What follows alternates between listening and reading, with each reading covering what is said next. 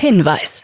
Startup Insider übernimmt keinerlei Haftung für die Richtigkeit börsenrelevanter und unternehmensbezogener Daten.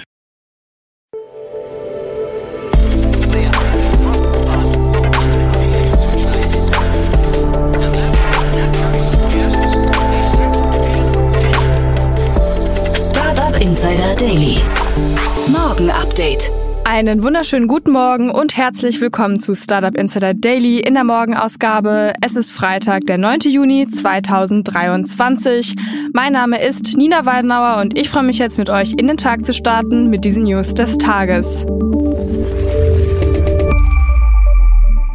Insolvenz von Mädchenflohmarkt. Team Global Professur für disruptive Innovationen. KI-Gipfeltreffen in London. Kim Kardashian erklärt Startup-Strategie. Analyse zu Führungsgehältern in Digitalwirtschaft. Und Apple übernimmt AR-Startup Myra.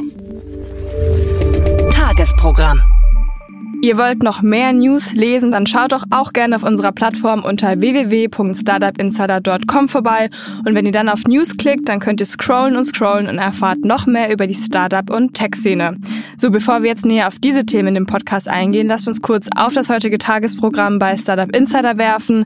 Nachher begrüßen wir Maximilian Zoller, Principal bei HV Capital und er bespricht im Rahmen der Rubrik Investments und Exits die Finanzierungsrunde von Payrails und Eternity. Um 13 Uhr geht es weiter mit einem Interview mit Jonas Thiemann, Co-CEO von der App-like Group und um 16 Uhr geht es weiter mit einer neuen Ausgabe der Rubrik To Infinity and Beyond, unser Podcast rund um Blockchain, Krypto, NFT, Metaverse, Web 3.0 und so weiter.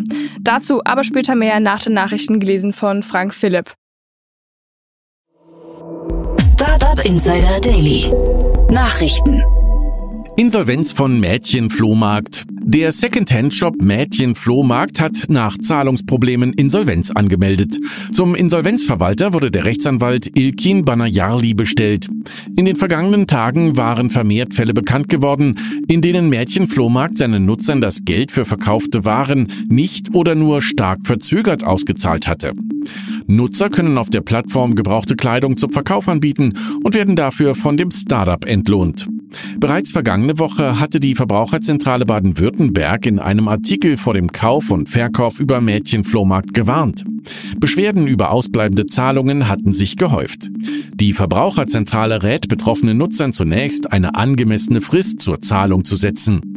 Sollte auch nach Ablauf dieser Frist keine Zahlung erfolgt sein, empfiehlt es sich, Anzeige bei der Polizei zu erstatten und ein Online-Mahnverfahren einzuleiten. Mittlerweile ermittelt auch die Staatsanwaltschaft Stuttgart. Derzeit werde geprüft, ob zureichende tatsächliche Anhaltspunkte für ein strafrechtlich relevantes Verhalten vorliegen. Team Global Professur für disruptive Innovation. Bei der European School of Management and Technology ESMT hat der Unternehmer Lukas Gadowski eine Team Global Professur für disruptive Innovationen gestiftet. Diese soll künftig eine Schlüsselrolle im ESMT Master in Innovation and Entrepreneurship spielen. Die Besetzung soll bis Sommer 2024 erfolgen. Derzeit wird eine sehr erfahrene Person gesucht, die Leidenschaft für Wissenschaft und Lehre besitzt. Dazu Gradowski, der Team Global Lehrstuhl für disruptive Innovation wird die Studierenden praxisnah dazu befähigen, gemeinsam mit Wissenschaft und Technik solche Innovationen in die Realität umzusetzen. KI-Gipfeltreffen in London. Der britische Premierminister Rishi Sunak hat zu einem KI-Gipfeltreffen in London eingeladen.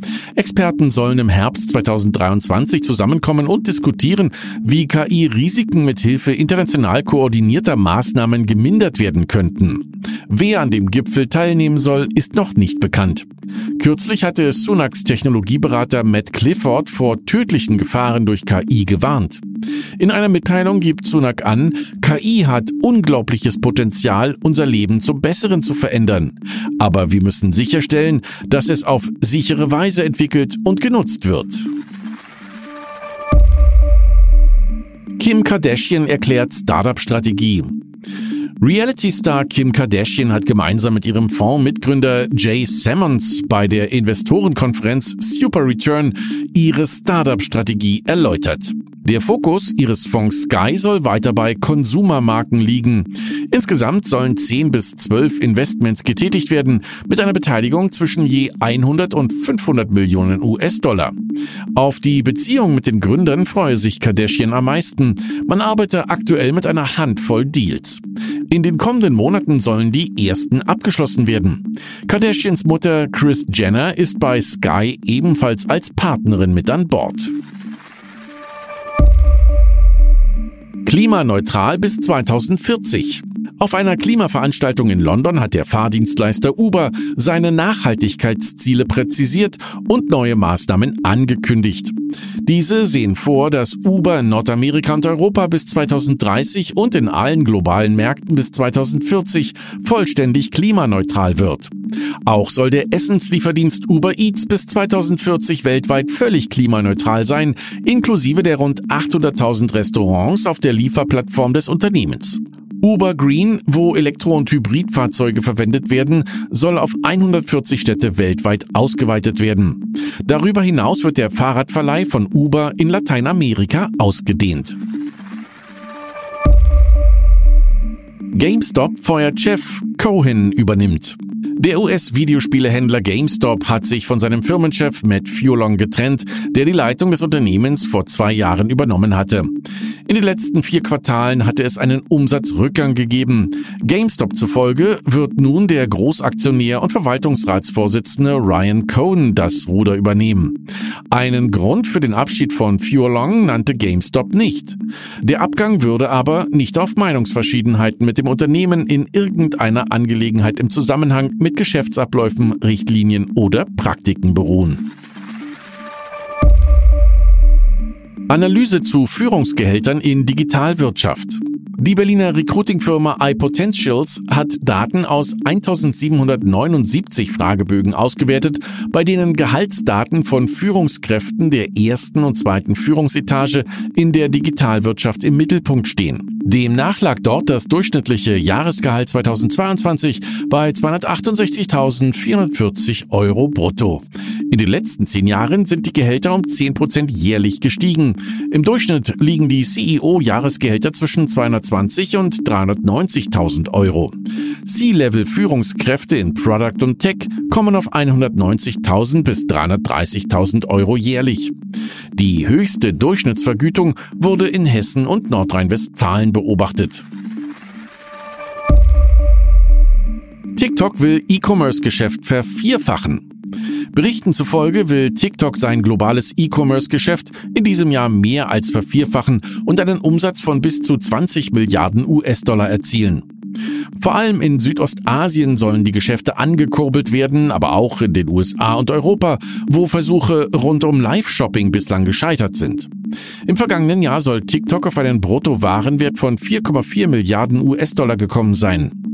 Ein Sprecher von TikTok wollte die Zahlen und Pläne nicht kommentieren. Britische Tech-Investitionen eingebrochen.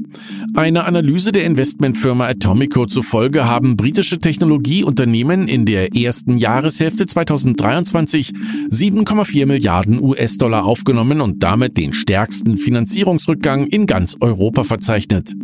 Während Investitionen im Vereinigten Königreich um 57 Prozent gesunken sind, gingen sie in Frankreich um 55 und in Deutschland um 44 Prozent zurück. Die Tech-Finanzierung französischer Unternehmen sank im gleichen Zeitraum von 10,1 auf 4,6 Milliarden US-Dollar, die deutscher Tech-Unternehmen von 8,1 auf 4,5 Milliarden US-Dollar.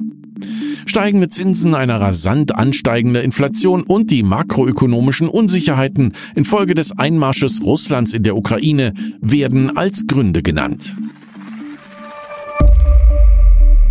Apple übernimmt AR-Startup Myra. Apple hat die Übernahme des Augmented Reality Startups Myra offiziell bestätigt.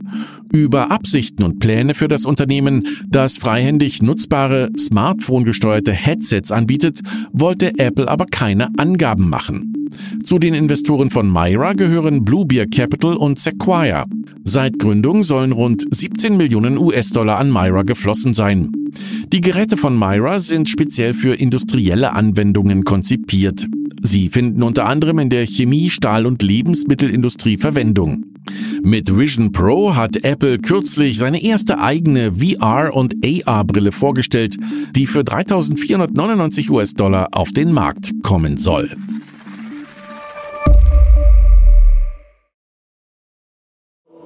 Startup Insider Daily. Kurznachrichten. Die rumänische Eigenkapitalmanagement- und Finanzierungsplattform Seedblink hat eine Expansion nach Deutschland, Österreich und die Schweiz angekündigt. Durch die Zusammenarbeit mit lokalen VCs und Business Angels will Seedblink im Jahr 2023 mehr als 1,5 Millionen Euro in acht Startups investieren und das Volumen im kommenden Jahr verdoppeln. Die in San Francisco ansässige Firma Reddit plant den Abbau von etwa 90 Mitarbeitern, was 5% der Belegschaft entspricht. Gleichzeitig werden 200 offene Stellen nicht besetzt. Dieser Schritt wird als Umstrukturierung bezeichnet und soll das Unternehmen für eine erfolgreiche zweite Jahreshälfte positionieren. Reddit kündigte auch an, Gebühren für den Zugang zu seiner API zu erheben, was zu massiven Protesten in den Subreddits geführt hat. Verena Zander wird ab Juli als CEO bei Just Spices starten. Sie bringt Unternehmensangaben zufolge Erfahrung im Bereich FMCG und E-Commerce mit und wird das Wachstum des Unternehmens vorantreiben. Gemeinsam mit der bestehenden Geschäftsführung wird sie eng mit mehrheitseigener Kraft Heinz zusammenarbeiten, um die Marke online und im Einzelhandel auf globalen Märkten weiter auszubauen.